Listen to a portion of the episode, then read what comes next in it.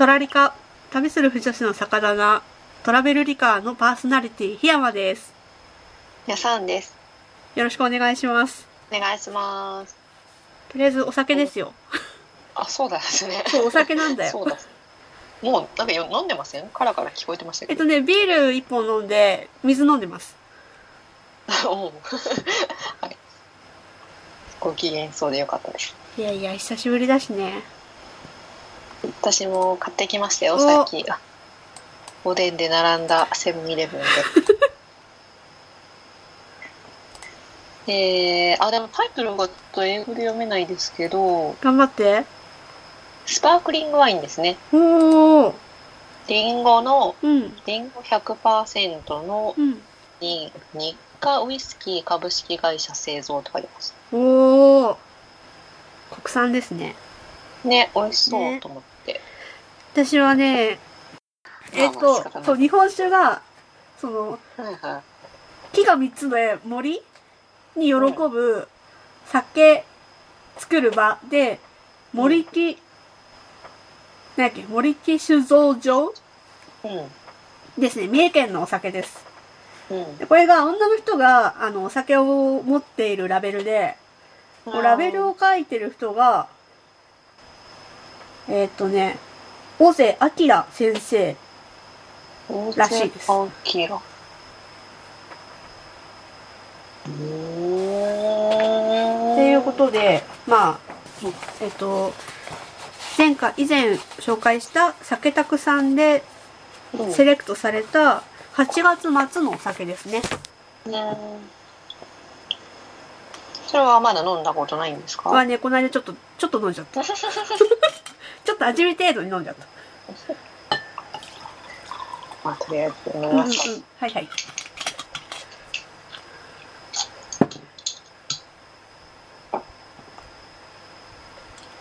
よしよろしいですか？いいですよ。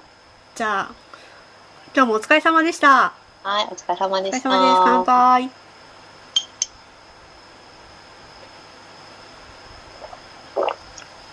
あ、僕、うん、美味しそうな匂いの 音が。美味しい。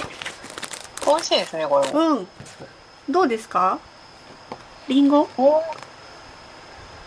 うん。なんか、もうほんと普通にリンゴジュースって感じですね。私の言い方全然美味しくなさそうですけど、こう、なんていうんですか。癖もなく、飲みやすいリンゴジュースって感じです。でも、やさんさんあんまりお酒得意じゃないから、それでも飲めるってことは、ね、飲みやすいのかもしれないですね。うん。飲みやすいですね。うん。なんかすごい、なんかリンゴジュースよりも、なんていうんですか、甘くなくて飲みやすいかもしれないですね。うんこっちもね、なんか、うん。フルーティーな感じで、リンゴっぽい。うん。いい匂い。あれ？お酒日本酒でしたっけ？そう、日本酒なんですよ。純米大吟醸って言って、お米を、多分だいぶ削った日本酒ですね。甘みが、すごく。うん、日本酒なんで、その、うん。お米の甘さとかが出てくるはずなんですけど、うんこれそんなに甘くはないですね。おーなんか最近めちゃくちゃお酒飲んでますよね。そうなんですよ。日本酒すんげえ好きになっちゃって、めっちゃ飲んでるんですよね。やばい。なんかずっと飲み続けてると。そうなんですよ。でもお家になりましたよね、なんか。そうなんですよ。お家になりましたね。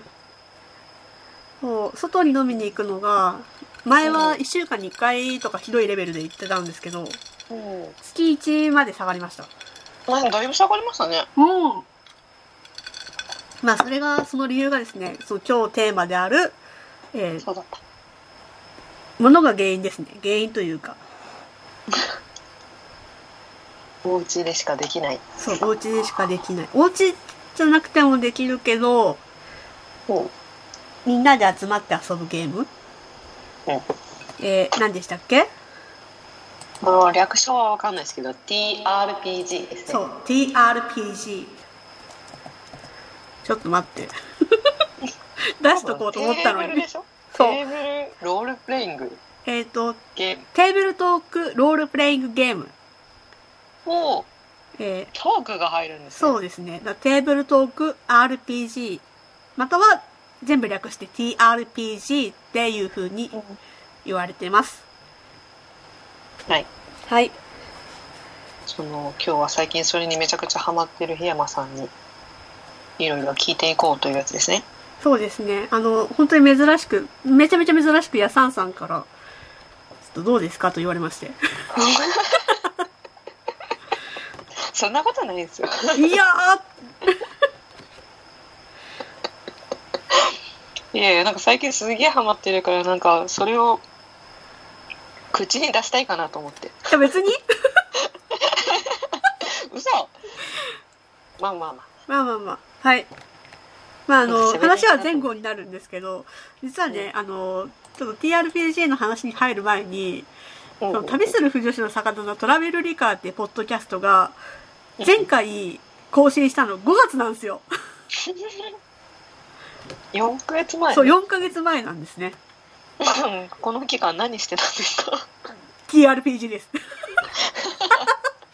させ。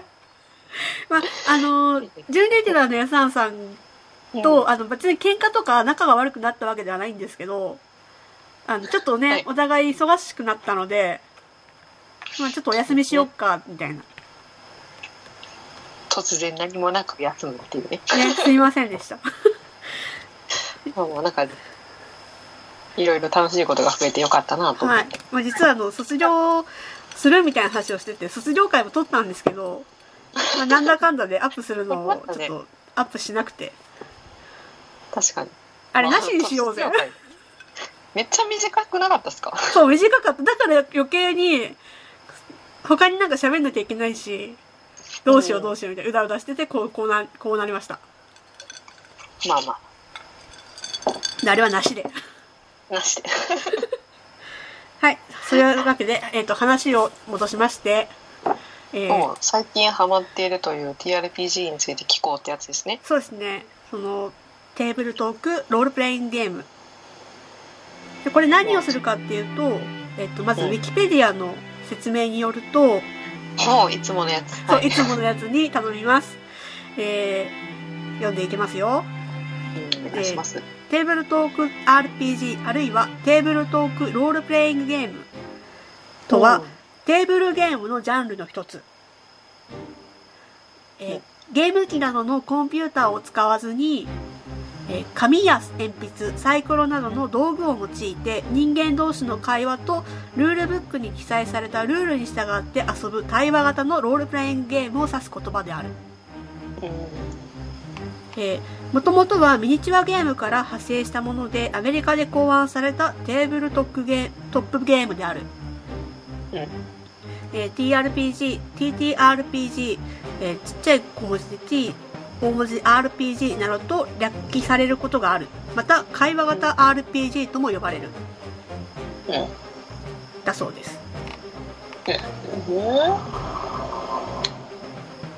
あ、ちなみにテーブルトーク RPG は日本での造語、和製英語なんですって。うんへえ。だから日本と韓国以外では通用しないそうですよ。えてかむしろ自分海外にもあったんですか？このこのゲームがっていう。てかもともと海外がもともとなんですよ。ほう。アメリカで考案されたって書いてあるから、アメリカが最初じゃないですか。そうっすね。なんかイメージがなかった。なんか日本のなんか発祥なのかなと勝手に思ってたんですけど。へえはい。ということで、えっ、と、まあ、ゲームっていうと私たちの中では、あの、コンピューターゲームっていうのが多分メインだと思うんですけど、あとは今、今だとソーシャルゲーム？ソーシャルネットゲームっつうんでしたっけ？ソシャゲ？そうですね。ですね。まあだからそういうのがみんなコンピューターにソフトがあったりとか、サーバーに入って、まあそれで何かしらゲームをしてやっていくっていうのが多分主流なゲームだと思うんですけど、このテーブルトーク RPG、TRPG というのは、えっと、人対人。で、あの、紙媒体で進むゲームですね。もともとはそういう遊び方です。あとはあのサイコロを使って 出た目でまあそのなんとかするみたいな。うんうん。という。基本は合う合うもの？そうですね。もともとはその一箇所に集まってテーブルを囲んでゲームマスターって言われる人、まあ、ゲームによってそのなんていうのかな。呼び方があるみたいなんですけど。だからなんでゲームで言うとコンピュータ役？CPU 役？ゲームを進行する司会みたいな人がいて審判っていうかそういう人がいてそれ以外の人がこうダイスを転がしてわちゃわちゃやるみたいな。おでもちろんそのゲームマスターは全部審判だからこうしなさいとかっていうんじゃなくてあのみんなと他のプレイヤーたちと妥協したりとかあとなんか言い言い合いというかなんかをしたりとかしてみんなで楽しく遊ぶゲームですね。ただあの最近ですとあのインターネットでそれ専用のソフトソフトっていうかそのサーバーページがあるのでそちらでに入って専用のダイスとかいろいろあるのでなんていうのかな、うん。そういうシステムがあるのでそれを使ってオンラインでもできますよっていうやり方です。でもやっぱりそのゲーム進行役は人間だしそのあす一緒に遊んでる人たちもみんな人間？なんですね。うん木山さんは？実際あ合ってるわけじゃないんですよね。そうです。ね自分もあの実際会ってるわけじゃなくてインターネット上で遊んでます。それはどうやって集めるんですか？その元々の友達友達？と私の場合は、うんえっ、ともともとまあ文通をやってる子がいてほうほうほうほう。お手紙のやり取りをしてる人がいて、まあ、それもまたまた別のスタートだったんですけど、はいまあ、いろいろ趣味とかの話になってで、TRPG って知ってますかみたいな話になってでこんあ知ってます知ってます。で友達も呼ぶんでやりませんかっていうんでやり始めたのがきっかけですね。おおなんか以前にも一回やってたじゃないですか。はい。結構前。本当だいぶ前だと思いますけど。それはねそれはツイッターで検索してうん。でもともとはそのジャンルでつながってた人だったんですけど TRPG もやりますよって言ってたのでじゃあ一緒にやらせてくださいっていう感じで参加させてもらった感じですね。その時はそのうん TRPG っていうかやってるものが全然わかんなくて、うん。でルールもちょっとよくわかんなかったのであのそのまま参加しなくなってしまったんですけれども。ああほうほうほうほ。そううそう。へえなるほどね。ちなみに TRPG って言ってますけどあのいろいろシステムがあって一番有名なのは多分コール・オブ・クトゥルフ。クトゥルフ神話 TRPG と言われるものですね、それ以外があるんですか？そうですね。あの通称 COCTRPG って言うんですけれどそれ以外にもあの自分が持ってるルルブだと P カーブとかあとははいキルレスビジネス。うんとかいろいろ本当にいろいろあるんです。うんで、えっと、クトゥルフ神話 TRPG っていうのはまあホラーゲームですね。あほうほうほうほうほでえっとラブクラフトっていうアメリカの昔いた作家さんがいるんですけどううん。その人があのオリジナルの神話の話を書いてたんですよ。オリジナルの？オリジナルの神話。ギリシャ神話とかではなくて自分が想像したあのの神様、ほう。ほう。えーあえっ、とまたウィキペディアによりますと、はい。えーラブクラフト神話って言われるんですけどラブクラフト神話とは、えーあまあそもそもラブクラフトって何？クトゥルフって何？っていう話ですね。うん。でこれはですね、えーハーバード・フィリップス・ラブクラフトっていう人が、まあ、最初に考えた、ままあゲームではなくて世界観です。うん。でこの人はアメリカのえー小説家だったり詩人をしてました。もううん。亡くなってるんですけど、1890年から1937年に生きていた人ですね。うん。はい。で、この人は何を書いていたかというと、ラブクラフト自身がえ宇宙的恐怖、まあ cosmic horror って言われるんですけれど、うん。まあ、自分自身がこれは cosmic horror だって言ってたみたいなんですね。うん。で、えーその死後友人の作家オーガスト・ダーレスにより体系化され、され、クトゥルフ神話と名付けられた独特な世界を展開したホラー小説。こう小説？もともとはね、あの、この人が考えたホラー小説なんですね。うんただ、この人が書いてる時は、これはクトゥルフ神話だよって自分からは言ってなかったんですよ。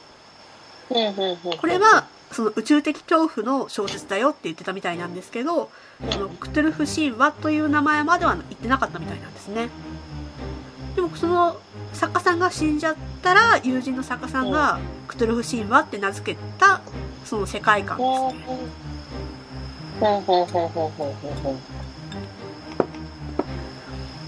世界観うん。まあそれが、まあ、なんというか、まあ、本当にコズミックホラー、宇宙的恐怖っていうのであって、う。んまあ、ある日宇宙から神話生物宇宙人じゃないんですけど神話生物って言うんですけどが来たりして、まあ、人間を何とかしたりとかあとは地球ができるもっと前からその宇宙的恐怖がいてう。ん活動人知れず活動しているとかいろいろあるんですよ。うん。その宇宙人っていうのは火星人とか土星人とかそういうんじゃなくてこのラブクラフトっていう方が考えた、まあ、その宇宙神話生物？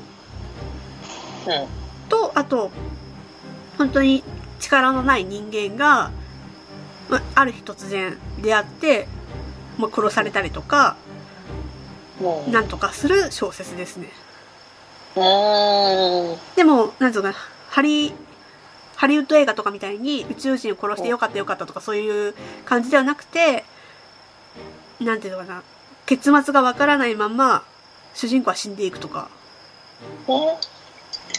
そういうなんていうのかな。すっきりしない話ばっかりなんですよ。ああはいはいはいはい。うん。で、それがそのラブクラフト、神、ラブク、あの、クトゥルフ神話っていう風に言われてますね。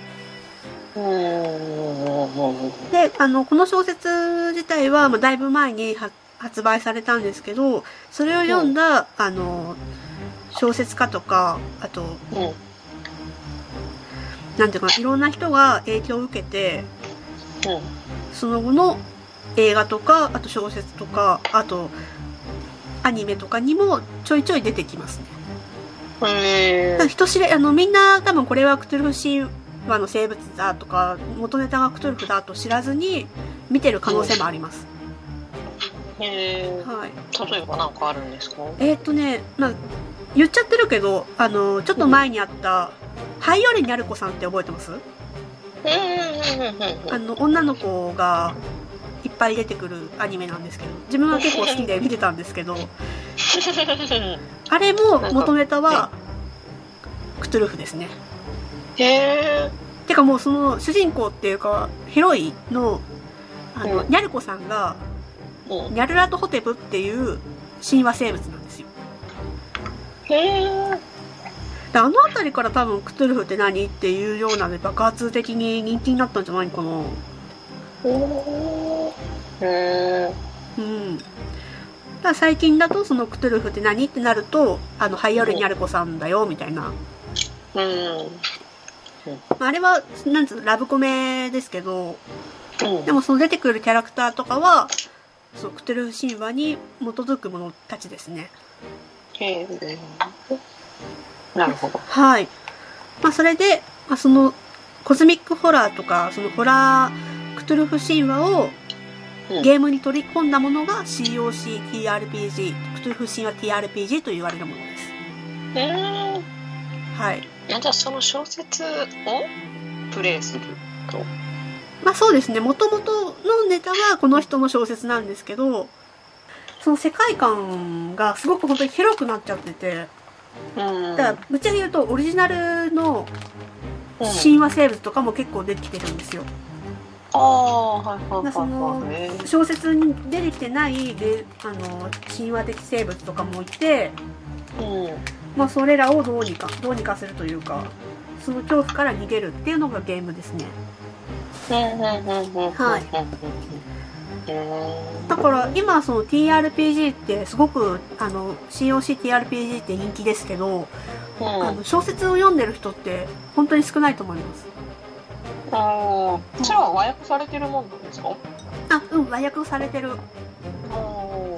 へで、えっ、と、えっ、と、ラブクラフト全集っていう名前で、えー草原推理文庫から、多分1974年に出てるのかな？だいぶ昔なんですよ。ーああ、なんか古そうなもんそう、い。古いんですよね。で、これが、まあ、うん。クトゥルフ神話小説？といえば、この本だったんですけど、最近うん。あの、なんだっけ、フェイト、なんとか FGO。っていうソシャゲがあるんですけど、自分ちょっとやってないんで知らないんですけど、それにもそのラブクラフトのクトゥルフ神話が出てきたらしくって、それでまた最近そのクトゥルフ神話とかがブームになってるんですよね。なるほど。そう、それで、あの、新訳だから、うんこの草原推理文庫で出1974年にやってたものは、やっぱ1974年なので、あの、言葉遣いとかがちょっと古いんですよ。ああ、はいはいはい。私も1、2回読んだんですけど、うちょっと言葉が、なんていうの、古くて、ん。うん。その後も読めなかったんですよ。うん。だけど、その FGO、フェイトグランドオオーダーだよね。うん。ですです。そう。で、FGO で、そのクトゥルフがまた人気になったので、新訳で、正解者から出ました。おー今風な感じに訳されてるってことですか？おそらく。うん新訳なんで新しく訳をしましたよっていう意味なので、多分、現代風に訳をして、また、そうですね、小説として発売された感じですね。へえ FGO やってますよ。あ、やってます？うん。そう。やってますが、まあ、ストーリー飛ばしてるのにちょっとストーリーに出てこられてたらわからないなって思う。あー、なんだっけ、BB ちゃん？ああはいはいはい、がはい、なんか多分ニャルラとホテプっぽいんですよね。ああこの前のイベントの子だ多分。うんでもその前にも、あの、去年あたりに、クトゥルフ系がや、はいイベントがあったらしくって、うんそれで、ちょっとまた人気になって、新薬が出た感じです。すごいですねね。あとは、あの、うんクトゥルフシーン、クトゥルフシーンは100周年だそうです。へえはい。ちなみに私も新薬買ったんですけど、まだ読んでないです。全何巻って言いましたっけ？えーっとね、ラブクラフト全集っていう1974年あたりに出たやつは、確か7巻ぐらいまで出てるんですよ。おおそう。あと別巻とかも出てるのか。全集が7巻まで出てて、う。んあとは別冊みたいなのが出てるっぽい。うんで、うんえっ、と、この正解者から出てる新訳は、まだ3冊ぐらいまでしか出てないんじゃないかな。へえうん。本当だ。フェイトって出てきますね。ラそうブクラフそうそうト検索すると。だからなんだっけな、クトゥルフ神話を、なんか必須、なんつうの、必須読んでないといけないのかみたいな、知ってないといけないのかっていうのがちょっと前に騒動が起こったみたいですね。でも、クトゥルフ神話って、本当にうん、これがこうだよっていうのはないので、うんただ怖いなぐらいいいんじゃないのっていう。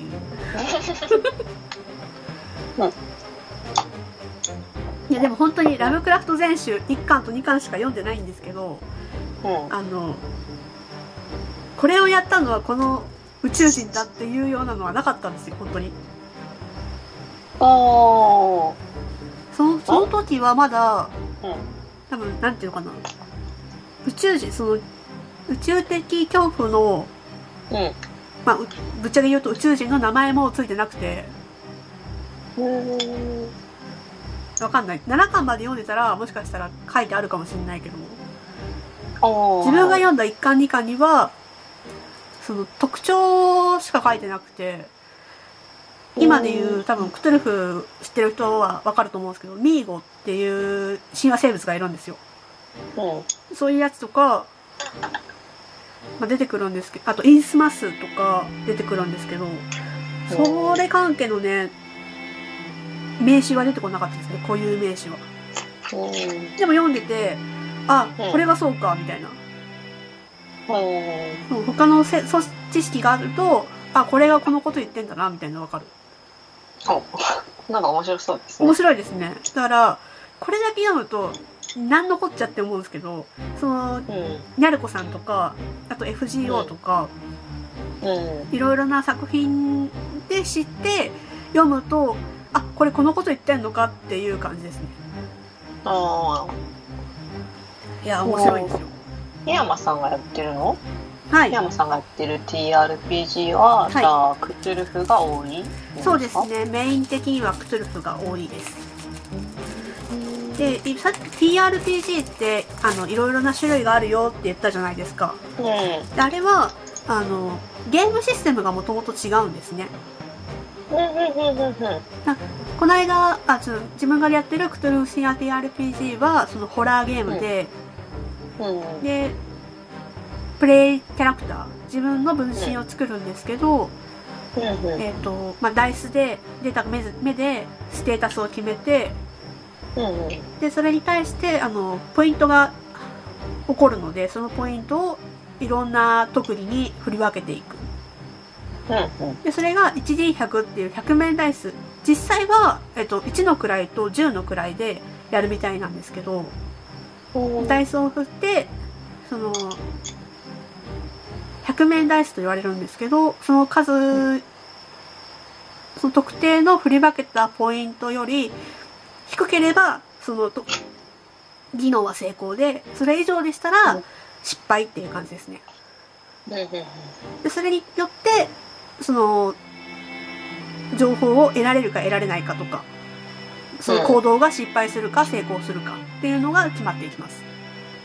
うんはい。っていうのが、まあ、COCTRPG なんですけれど、えっ、と、キルレスビジネスとか、あと、ピーカーブーっていうのは、うん。また別の全然違うシステムで。はい。全部、ダイスで選びます。決めます。全部。はい。何を決めるかっていうと、あの、まあ、まずサイクルっていうものがあって、うん。ターンがあるんですね。で、そのターン以内に、まあ、クリアしないと、ゲームオーバー。まあ、ゲームオーバーというか、まあ、その、物語が解決しないまんま、まあ、打ち切りみたいな。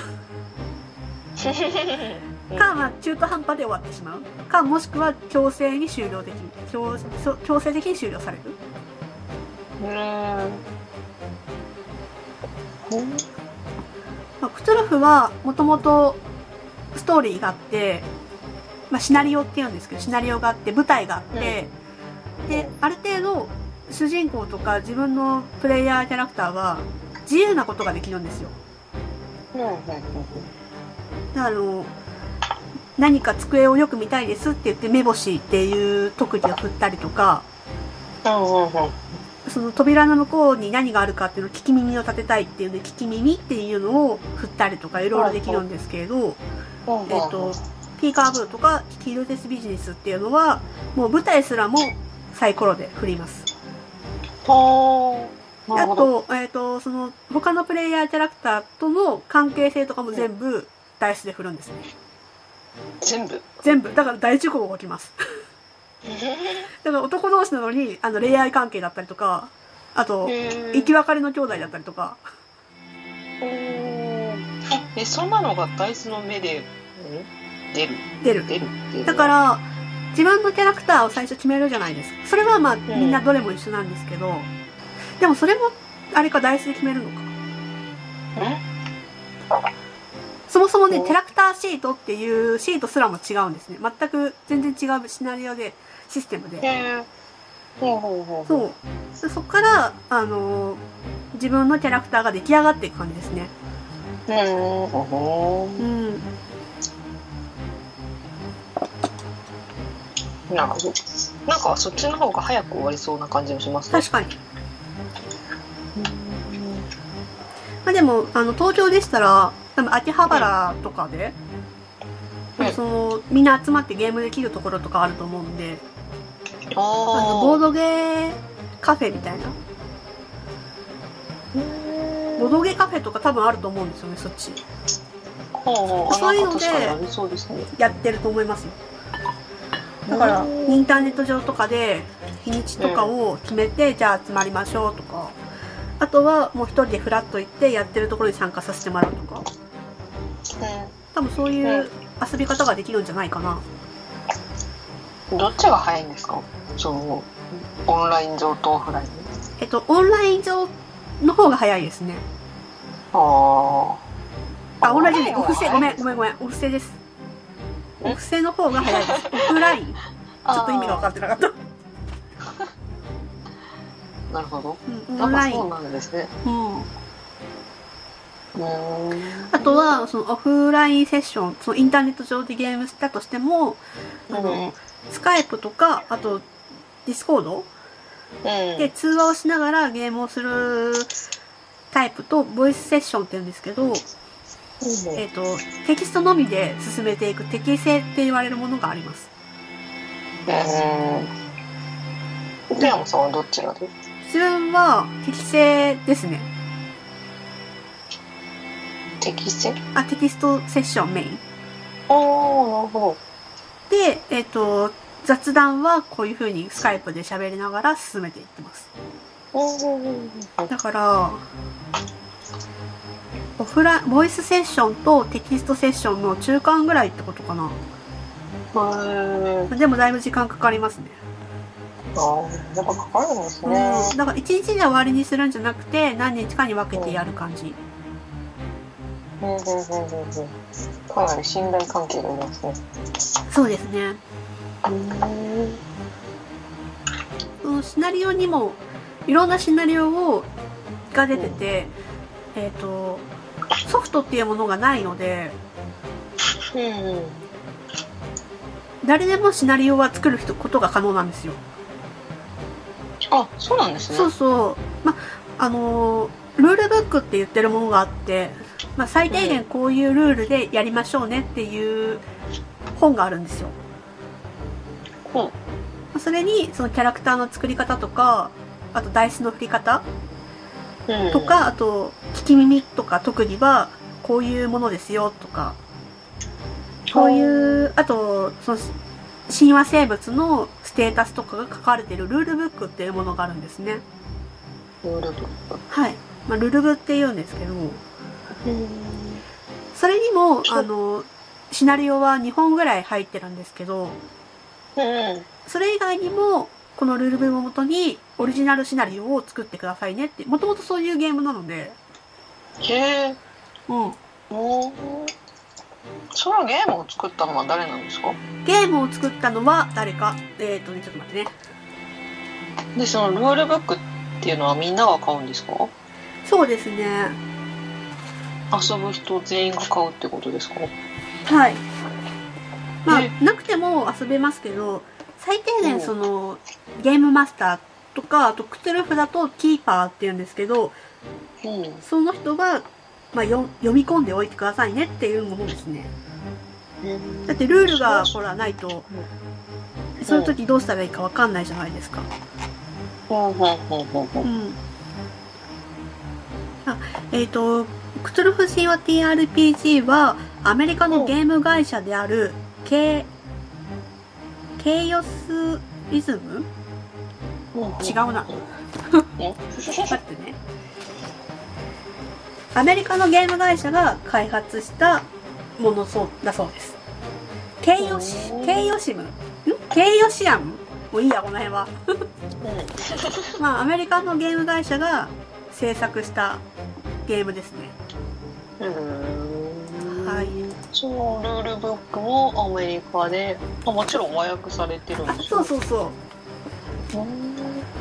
私が買ったのが2015年なんですけどうん。もうその時すでに第18版ですね。うん。ちなみにルールブックがね約6000円ぐらいするんですね。高っ。高い。あそんなごついものなんですか？300何ページあるのかうんな368ページあります、あこれか。うん、6000だからねそのクトゥルフしようっつって早々に買えるもんじゃないんですよ。ね気軽くない？びっそうくり気軽くないんだよ。だからまずは誰かキーパーを持っててそれに参加させてもらうでゲームってあこういう感じなんだってやっていくうちにあじゃあ自分もキーパーやりたいなってなって買っていく感じですね。ああなるほど、うん。で最初の遊び方としては多分プレイヤーで遊ばせてもらうのが一番いいんじゃないかな。うー。ん。で合わなかったら合わないでやめちゃえばいいしハマったらハマったでキーパーやりたいってなればルールブック買えばいいし。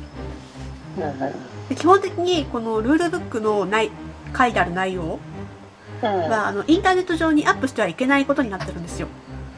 ほうほうほうほうほう。だからまあそうね。そうなんですよ。だってそのね、まあ、ゲームソフトで言うとプログラミングをアップするようなもんですのでそうですね。そうまずいですね。なので、まあ、基本的にはキーパーさんとかはルールブックを持ってないとゲームを回せないことになってます。うーんなるほはい。あとはルールブ持ってないとトラブルになっちゃったりするしね。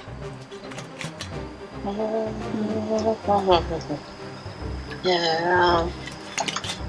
あ、そんな感じですね。で実はこの間ヤサンさんと遊びまして、はい。もう2週間くらい前ですか？そうですね。それぐらい前だったと思います。はい。というかもっともっと遡ると34年くらい前にやってるんですよね、そうでしたね。そうだった。そう私がえっ、と新 CTRPG をやり始めた最初にやり始めた時にもうその時につすでにルールブック買ってるんですよ。はいはい。はい。でうん。読み込んでないくせにキーパーをやりたいって言い出して。そうですね。そうそれで犠牲者としてヤサンさんを選びました 確かに。そうですね。トラリカよりもだいぶ前でしたもんね。だいぶ前ですね。で分かんないまんま進めて分かんないまま終わりましたね。うん。ゴールへーって感じがありました。ねそう。脱出できたねおめでとう。みたいな。へーみたいな。そうなんですあれはあれでなんか不思議な感覚でしたけど。いやでも申し訳ないなと思って。いやいやでも先々週のやつはすごくあよかったちょっとシナリオがね、あのなんつったらいいのかな。もう34年くらい前にやったのはちょっと言えないんですけど。うん。多分キーパーがあんまりにもひどいのでちょっとシナリオ作者さんに申し訳なくて 言えない。ま あ何が起こったというかというとあのヤサンさん演じるキャラクターをがある日目覚めたら、まあ、白い四角い空間に行ってそこから脱出しなさいというゲームでした。そうですね。はい。でな何でもできるって言ってるくせに情報が全くないのであのシナリオ的にも情報が全くないのでこうしたいですって言ってもできませんっていう風なばっかりでしたね。申し訳ない本当に。いいやいや全然全然。自分が勝手が分からず。やでもちゃんと自分も説明できてなかったのもあるしだからなんていうのかな。ルールブック持ってるくせにちゃんと読んでないからあんな無様なことになってしまいました いやでも面白かったですよ。いやそう言ってくれて本当に良かったです、クリアできたからっていうのもあるかもしれないですけど。でもあなたあれじゃないの？またやりたいって言わなかったじゃないのよ。バレた。え違うんですよ。違うんですよ。長い。長いんですよ。いやでもあれ短かったじゃん。え短かったっすかあれ？でもあれはね短かった部類ですよあそうなんだ。いやもなんか多分一人だったから余計にいろいろ考えてしんどかったのかもしれないですね、考えるの嫌な人だもんな。何人かいるとなんかもう一人では考えるから。そうそれはねその TRPG はね良くないって言われてます。でしょうね。はい。そうまあそんな感じで。いや楽しかったことは楽しかったんですけどもうちょっと短かったらなっていうのがすごくあったそうねかも実際会った方が早いなら実際会ってやる方が手っ取り早いなっていうのが思った。あマジか。だってセリフとかもさあれであって言わなきゃいけないんだよまああれはちょっと恥ずかしかった。そう自分は恥ずかしいと思う。自分は嫌だよ。うーん。あそうか。そうそう。そうかもしれないですね。えっとちなみにこの間2週間くらい前にやった内容というのがその TRPG COCTRPG の中では結構有名なシナリオであそうなんですね。はい。毒入りスープっていうシナリオでした。うはい。ん面白かったですよ。あよかったです。えー、有名なんですねと。そうですね。その45年か前にニコニコ動画でそのプレイ動画、リプレイ動画って言うんですけどうん。まあそのキャラクターになりきってそのシナリオをやってその結果を、まあ、結果っていうか動画にする。っていうのが45年くらい前から流行り始めたんですよ。もっと前からだと思うけどでも多分爆発的に流行ったのはそのぐらいですね。の時もそのもっと今よりはもっとなんつうのかな。COC のシナリオを作ってる人が全然いなくてでやりやすいっていうので多分その毒入りスープがい流行ったんじゃなかったかなやりやすいんですね。多分ね。で作者さんがとドロシンシというドロシンシ様ですね。が作られた毒入りスープというシナリオを、え2週間くらい前にヤサンさんうん。とヤサンさんに回しました。やらせていただきました。あでこれから日は本人が作ったんですか？そのシナリオ自体は日本人が作ってます。日本人が知らんけど なんとかシンジって言ってほしいですねあドロシンシって多分あののハンドルネームだと思うんですけど。あーなるほど。ルールブックを持ってればシナリオは誰でも作れるんですね。へー。うー。ん檜山さん作ったりしないんですか？え作りたくない。あ 作りたいけどでもそのなんていうのかなダイスで決まったりとかあとプレイヤーが生身の人間なんで想定外の提案とかも出てくるじゃないですか。うん。そういうのを事前と決めてないといけないからいや大変だと思いますよ。ああそうですね。そう。難でシナリオを作るとしても多分テストプレイとかも必要なんであー。パワーバランスとか時間の配分とかもあるだろうしへえうん。大変そうだ。そう大変なんですよね。うんだから一番いいのは、まあ、借りてくる。お借りしてくるものかな、で最近だとあのピクシブでもうシナリオを配布してて、へえはい。でそこからお借りしてやるって感じですね。うんうんうんうん。うんまあこれからはその毒入りスープのネタバレも含めますので、えーこれからやるっていう人は聞かない方がいいと思います、うん、いいと思います、自分も。うん。うんうん。毒入りスープのネタバレ？はい。そのゲームでもほらネタバレとかあるじゃないですか。ストーリー喋ってこれここがこうなってこうなんだよみたいな。でもそういうネタバレな嫌な人もいるしあ、そうですね。そうやってなかったらね。そうそうそうすると楽しくなくなっちゃうしね。やっぱり考えながらやるゲームなんでまあ読み上げるとうん。探索者はあそのプレイキャラクターは探索者って言うんですけれどあの、うん目が覚めたら、まあ、不思議な部屋にいて、まあ、毒入りスープを飲まないと出られないみたいな情報を得るんですね、そこから、まあ、なんやかんやして1時間以内に脱出しようと試みます。うん。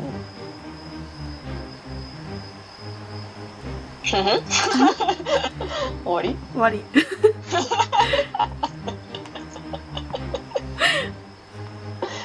なるほど。どどうでした？その、えー、ゲームマスター？はい。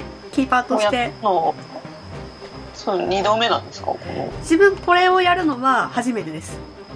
あのゲームマスターは何回もしてるんですか？3回ぐらいやってますかね。なんだかんだで。でもその全部シナリオは違うので。お毒入りスープをやったのはヤサンさんが初めてですよ。ほう。なるほど。でも私自身がその45年くらい前に動画が流行った時にもう毒入りスープ読んじゃってるんで見てるんで。ああ展開とかシナリオ的には全部知ってるんですよ。だだからもう私自身がプレイヤーでなきプレイヤーできなかったので。あで有名だからあうんなんていうのかな。いろんなパターンを見てるのでなんとかなるかなと思って やりました。うーん。なるほど。はい私自身は楽しかったです。うんいや楽しかったですよ。なんかわからないことがいっぱいありましたけど。あれって何ですか？二人でやるものなんですか？そのシナリオは何人用とか？これがですねある。1人から3人ぐらいなんですって。三人？3人でわちゃわちゃしてもいいんですよ。あでも1人でもできるしだからーなんていうのかな何人用っていうシナリオもあれば何人から何人用ですよっていうのもあっていろいろなんですね。ただこの毒入りスープは 1, 人から3人ぐらい。です三人？もう想像がつかないですね。だからその毒入りスープは4つぐらい部屋があって探索をするじゃないですか。あれは全部ヤサンさん1人だけだったのでじゃああの、うん。本の部屋行きますとかあのなんだっけ？手分けするそう手分けしてできる。ただクトゥルフの場合単独行動は良くないって言われてて。あのすぐ唐突に死んじゃったりするんで。ほうほうほう。そうそう。なので、まあ、しかも情報を持ったまま死なれると困るので。ああなるほど。そう。でクトゥルフの場合はあの死んだら本当に死んだきりになっちゃうんで。生き返らないんですね、うん。他のやつは生き返ったりするんですか？そもそも死ななかったりとか。ああなるほど。うん。うんその戦闘で攻撃1回でも受けたらその戦闘は終わりとか、まあ、それは負けって扱いになっちゃったりとかするそれはまあ確か忍びは忍び神っていうゲームですね。う。んもういろいろ本当にルールブルールがルールっつうか TRPG の種類があって自分もちょっと全部把握してないんでわかんないんですけど、なんかいいですね。いっぱい遊べるなんかサブクエストがいっぱいあるみたいな感じで。そうですね。システム自体が全部違ったりとかあとシナリオによって内容が違ったりするのでうん。ルールブックさえか持っておけば無限に遊べるって感じですね。うん。そう思うとその、まあ、6000円だったりとかが5000円は元が取れる、うん。まあ本当にゲームが面白く感じれればなんですけど。なるほど。それを見極めるためにプレイヤーで何回か遊ぶのがいいんじゃないかなって思いますあそうですね。はい、まあ、もちろん遊ぶ時はルールブック持ってないんですけどって言わないと説明するのに23時間ぐらいかかるんで。ほらだってキャラクターとかも作り方が特殊ななかったじゃないですか。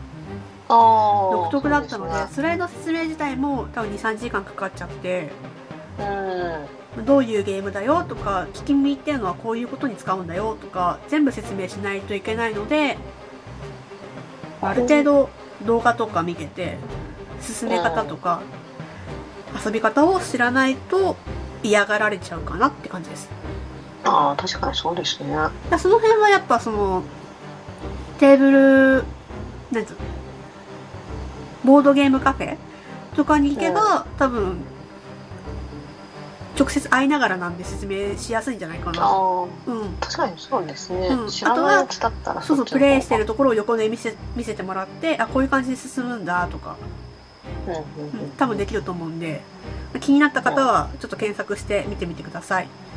ちなみに群馬はないんで、多分ね群馬あるんかな探せばあんのかな、まあ、とりあえず私が住んでる近くにはないので。はい。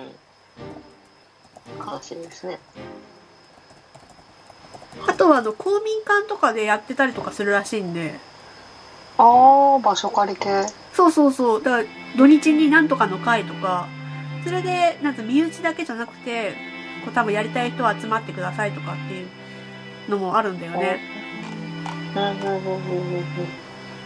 ああなるほど。うん。でも少し前に妹がそんなに言ってたような気がします。あ本当？うんボードゲームだったのか何なのか忘れちゃうボードゲームって言ってたかな？昔のまあボードゲームって本本当に無限にあるんであの人生ゲームとかもボードゲームだし。ああなんかマニアックなやつを持ち寄ってみたいな。あイベントに行ったけどなんか何でしたっけ？モンハンがそのうち出ちゃってみんなモンハンに行っちゃったってし ょんぼりしてますけど